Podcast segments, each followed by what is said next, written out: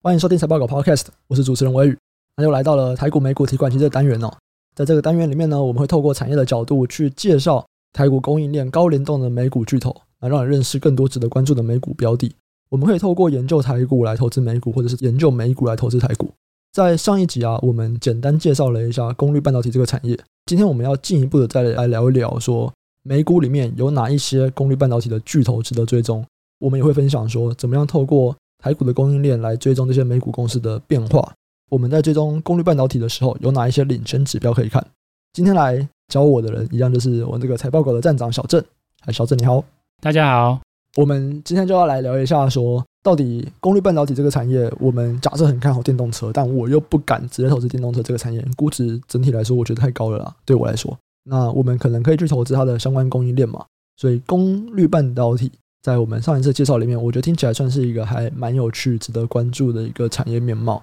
那目前呢，功率半导体产业的巨头啊，有哪一些巨头啊？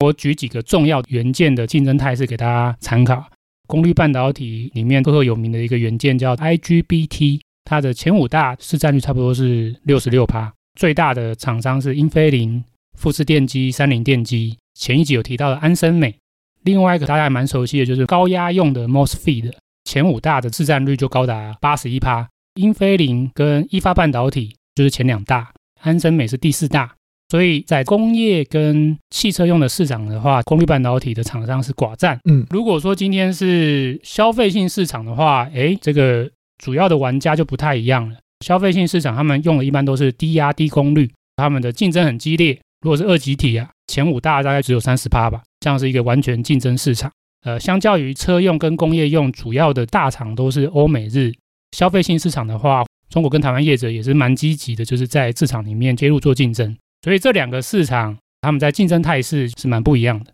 上一集我们有聊到功率半导体接下来的市场动能，主要就是在电动车，还有一些清洁能源的工业用。所以这样听起来，我觉得整个工业半导体，如果我们接下来要找投资机会的话，整个成长潜力应该还是要看你前面讲的那些汽车跟工业用的功率半导体巨头吧？没有错。汽车跟工业会是未来在功率半导体领域里面成长性最高的市场，同时门槛是比较高的，然后又是寡占。对，所以基本上今天如果是要挑选功率半导体的投资标的的话，我一定会重视下面几个条件呢、啊。第一个就是说我一定会先去挑它的产品比重吧，汽车跟工业占比越高是越好。再来就是说公司在这个高压高功率的功率元件制造上面是具备技术跟人力优势。第三个就是有资金规模。因为功率半导体的优势都要仰赖你花钱不断去投入制程啊、材料啊，或是封装的投资和并购，所以你一定是要有足够的规模跟资金优势。综合这几个观点的话，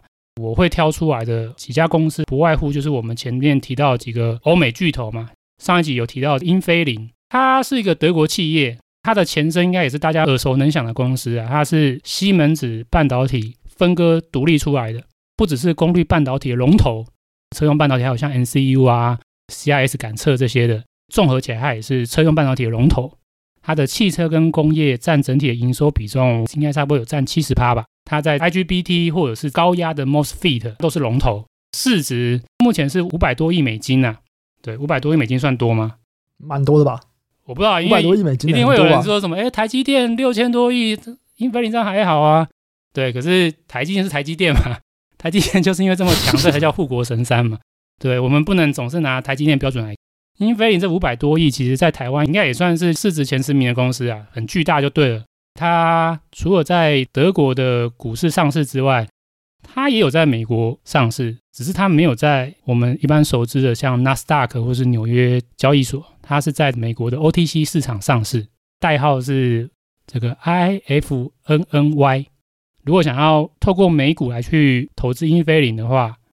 哎，那就是要从这个 IFNNY 对，德国的话代号叫 IFX。那其他的话，像功率半导体算老三吧，就是安森美，英文名字蛮好记的，就是 ON ON。讲真的，ON 只会让我想到重训乳清呢，看真假？我也是 ON OFF。真的啊，有重训的人，ON 就是乳清啊。你看 Sky Sky 一定说是，对，因为我没有在重训呢，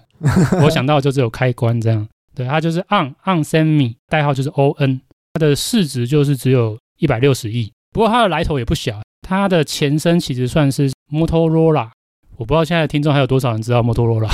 这是不是只有像我厉害耶？Motorola 非常的多角化，是不是以前有买过功能型手机的人才会知道摩托罗拉？我想应该有些人真的不知道摩托罗拉是什么吧？应该是，对，它就是一个以前曾经有辉煌过的电子大厂。那它是摩托罗拉内部的类比半导体部门分割出来。不过它在一些比较细分的市场，像车用的 CIS，它是龙头。它的汽车跟工业占整体的营收有差不多六成，有在美国的纳斯达克上市，也是可以追踪这家公司。再来的话，还有像意法半导体，应该算是欧洲第二大吧。对，它的市值目前差不多是三百三十二亿，然后它是在美国纽约证交所上市。其实听它这个名字，大家就知道，诶，这家公司是跟意大利和法国是有点关系的。没错，它当初就是意大利公司跟法国公司两家半导体公司合并。这取名太烂了吧？就是 你真的只是用意大利公司跟法国公司合并，你就把它叫意法半导体吗？他们后来有帮自己中文证明吧？对，因为其实如果你看他的英文名字的话，其实是 ST 啊，S 跟 T 好像是两个人名的缩写吧？我不知道什么中文，他们就直接把自己叫做意法半导体。不过我觉得也蛮好记的啊，你就知道说，哎，对，我们的血统里面有意大利跟法国的血统。这取名 太随便了。不过现在法国的股东好像已经退出了，不过很神秘哦。它虽然是意大利、法国的公司起源，可是他们现在总部是设在瑞士。反正它就是一个讲到欧洲半导体一定会提到一家公司啊，它是功率半导体的老四，车用半导体的老五，全球第十四大半导体公司。它自己揭露它的营收比较明确是汽车占三分之一啊。工业的话不确定，可是我自己稍微去估计的话，看看它更多的产品细项的话，工业用应该也算是占两到三成，所以它这样子的话，它的汽车和工业加起来应该也差不多是六成，所以我觉得它也是可以持续追踪的功率半导体巨头。第四个就是赫赫有名的德州仪器，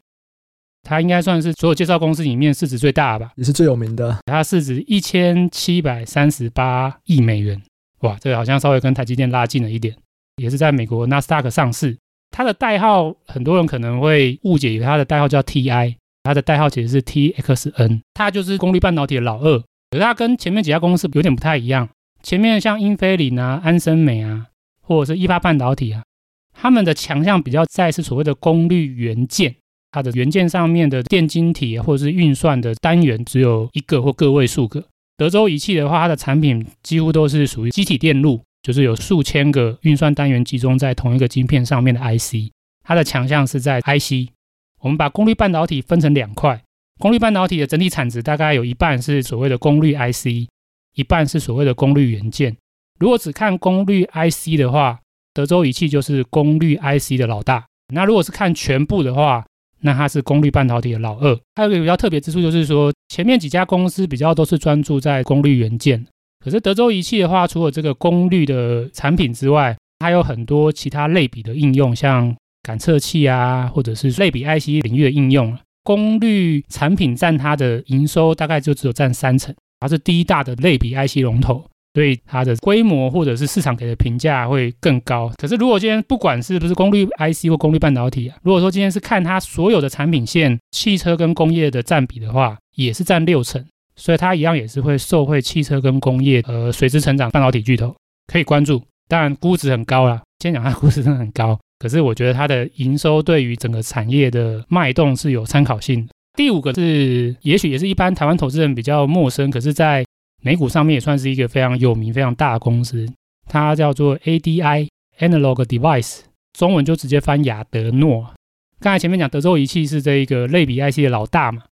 那亚德诺应该就算是老二。市值目前已经来到六百一十八亿，在美国的纳斯达克上市。它在工业上比较强，工业就占它的整个营收就占五成，汽车的话差不多占两成。那它跟德州仪器也是一样，主要产品也是比较偏向 IC，比较不是元件。这五家公司依照我们刚才前面的几个条件筛选下来，我认为是值得关注的功率半导体的巨头。我再重复一次哦，英飞凌 IFNNY，安森美 ON，意法半导体 STM。德州仪器 TXN 跟亚德诺 ADI，那如果大家有兴趣的话，一样，我们每一集 Podcast 我们都会发整理的 Show Note 笔记跟相关的连接，全部都会在财报狗的网志上面，所以大家有兴趣的话，也都可以去看一下。你上面讲的其实都是一些欧美公司，难道没有比较强的台湾公司？因为汽车跟工业的市场门槛比较高，这个两个市场里面有一定的规模或者是比较有优势的，还真的都是欧美日公司。台湾的一些业者，或者是韩国，韩国也是半导体制造很强嘛。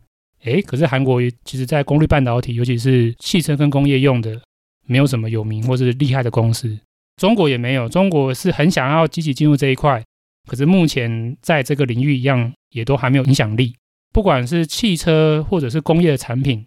强国都是欧美嘛，就像德国跟日本，像工具机的最大就是日本嘛。那德国不用讲嘛，德国在一些精密机械设备。还有军工业是非常发达，这两个国家，因为他们本身在汽车跟工业非常发达，所以他们就能够提供他们自己本土公司良好的发展机会。那像汽车也不用讲，我记得八大车厂就是日本、欧系跟美系的八家公司为主要的车厂。你要发展车用的话，那一定是你在当地有规模庞大的车厂，发展的机会一定更好。所以我们回头来看，台湾不用讲嘛，台湾的。台湾的汽车业者就就遇纳智捷，对这个东风汽车，对台湾之光啊，只是说在全球没什么能见度，就对 台湾的厂商没有办法靠就是裕隆啊这些车商来去培养出很强的车用半导体，这是一个很自然的事情嘛，因为终端的应用的车厂就不强了，你自然没有办法培育自己的供应链。可是像这些欧美日的公司，他们这些下游的公司很强。会变相的来扶持，或者是带给他们上游供应链有很好的成长机会。这也是为什么台湾、中国、韩国目前在车用跟工业用的功率半导体没有什么太强的公司。上面这几间巨头啊，如果我们想要去追踪，想要做一些波段操作了，那我们要去看一些领先指标的话，有没有什么这个产业的领先指标是我们可以关注的？像第一个，我会看台湾的消费性的功率业者，像富鼎跟尼克森。如果我们把它拉长，差不多是十二到十五年来看吧，诶，台湾的这些消费性功率业者营收的波动，不止跟这些欧美的功率巨头有非常高相关性，而且他们的营收年增率走势会领先车用跟工业功率的巨头。这个不是两个完全不同的产业吗？完全不同的应用，诶，为什么它可以领先？这个就是有趣的东西。我觉得主要原因是因为景气的需求轮动是有关的。如果说今天当景气复苏的时候，你认为整个终端需求哪一种需求会是最先的复苏回升？我觉得应该是比较低价的消费型吧。对，没错。而且你提到一个关键嘛，就是低价嘛。一般景气复苏的时候，消费性电子的需求会比较领先回升。那为什么？景气从谷底刚回升的时候，一般的大众消费力虽然会慢慢回升，可是可能回升的幅度有限，或者是说大家还是比较保守，不愿意花大钱。所以这个时候通常会比较偏向去购买金额比较低的一些零售商品，像这种 PC 啊、NB 啊这种比较低价的，相对于车子或相对于工业用的装置而言，消费性电子几万块就买得到嘛，他们是比较能够负荷的，所以他们的需求会比较快恢复。只有等到大家感受到，哎，明显回升了，消费力终于回来了。去年美国拜登狂撒钱嘛，也不是拜登啊，其实从川普的任内就开始就是狂撒钱嘛，大众的消费力就大幅增加嘛。随着消费力增加，他们才会开始考虑一些比较高价的产品，像汽车这种就是高价的耐久材才会逐渐的恢复。所以车用的需求是会落后一般所谓的消费性电子需求。企业通常也是要看到终端消费市场，哎，好像很不错哦，才会开始想要去建厂或者是添购设备扩产。这些机械设备金额非常庞大，所以这也导致工业需求会比较落后消费性电子需求。按照这样的脉络的话，我们就可以去理解刚才前面的现象，就是说，哎，为什么这些消费性的功率业者，像台湾的富鼎或尼克森，需求会领先车用跟工业，或者是说像数位 IC 的封装业者，日月光、超丰的营收领先去预测车用功率半导体的需求可能要回升了。那再来就是说，如果我们今天是看数据的话，国外都是一季才发布一次嘛，而且就是，嗯，那一季结束后可能隔差不多一两个月。才会去公告上一季的营运状况嘛。等到这个数据出来，其实都已经非常落后了，股价可能都已经提早都反映完。可是台湾的股市，这些厂商会揭露月营收数据又更及时了。我个人在观察这些欧美的功率半导体业者，除了会看看每一季他们会对他们的前景有些 guidance 之外，数据的面向我反而更重视台湾的这些消费性功率业者，还有 IC 封装业者他们的营收表现。简单的统整一下，因为消费电子会领先工业电子，所以我们其实去看消费电子的厂商，他们在获利表现上面也会领先这些工业电子厂商。那我们看消费性的功率业者，富鼎啊、尼克森啊，他们可能就会是一个不错的领先指标。或者我们去看数位 IC 的封装业者，像日月光、超丰，哎，这个也许也是另外一个领先指标可以参考。对，那这个里面还有一个逻辑啊，这些大厂其实他们除了车用跟工业用的产品线之外，他们其实大概还有三层的这个消费性产品嘛。那他们消费性产品其实都已经逐渐偏向，就是不自己制造生产，他们已经也开始站在成本考量之下，因为这个市场是成本竞争嘛，所以站在就是这个成本考量之下，他们也是已经委外给专业的就是晶圆代工或者是这个封装厂商来做代工。他们主要的委外的对象，那当然就是台湾，因为台湾就是晶圆制造跟封装的大国。这也是为什么台湾的这些半导体厂商会跟欧美的这些业者的营运是有高联动的，这也是其中一部分原因之一。那我就帮今天这一集先做个总结哦。第一个就是，我们如果在看功率半导体啊，其实站在未来的成长性，或者站在整个产业竞争的角度来说，我们可以去看汽车以及工业的功率半导体巨头，这可能是在投资上面长期追踪的首选。包含说像安森美、ON、一发半导体、STM、德州仪器、TXN、亚德诺 ADI、英飞凌、IFNNY 这几个其实都是可以参考的追踪标的。再来就是在领先指标的部分，我们会用台股的部分公司去作为领先的观察指标。消费性功率业者，它的营收年增率可以领先车用工业的功率巨头。数位 IC 的封装业者，它的营收年增率走势也是领先这些车用以及工业用的巨头。最后，我们来回答几个直播聊天室的问题哦。严玉明他问说啊，如果我们去看车市的一些相关指数呢，比方说我们去判断车子目前的一些销售库存比，这会是一个好的观察指标吗？我当然一定也会看，可是如果你要站在所谓的领先性上面的话，应该是不会比较领先。我们刚才提到这些安森美啊，或者是英飞凌啊，其实他们算是这个所谓的这些车厂的供应链比较上游，他们是它的零组件。通常我们概念上就是说，零组件的营运会领先，就是整车厂的营运。对，因为你今天要制造一台车，你一定是要先跟上游买零组件嘛，先把零组件买回来。才能够去制造车子，最后车子才能销售出去嘛。这些车厂它库存还很多，或者他们车子的销售状况还没有明显的反映在业绩上面的时候，他们已经优先先去跟这些上游的零组件去做采购，所以上游零组件营收通常会领先反应。站在逻辑观点上面的话，这些功率半导体的零组件的业者的业绩通常是会领先下游车厂。如果说你今天是站在一个领先性的考量上面要去挑指标来观察的话，我认为这些整车厂的库存或者是销售状况并不会领先功率半导体业者，不过我还是会搭配看，因为落后指标有落后指标的参考性嘛，或者说反而我会反过来用这些车用功率半导体的业绩的表现来去作为这些下游车市前景的一个前瞻指标吧。好，那以上就是我们这一集的分享。如果大家对于这集的内容觉得有什么帮助的话，那么都欢迎把链接分享给你的朋友们，都是对我们的支持鼓励啦。那如果任何问题的话，都可以在财报狗的社团或者是在 Podcast 底下留言，那我们之后也会找一些比较有趣的留言，那我们可以回答的，我们再来回答一下这样子。好，那我们这集就先到这边，我们下期再见，拜拜，拜拜。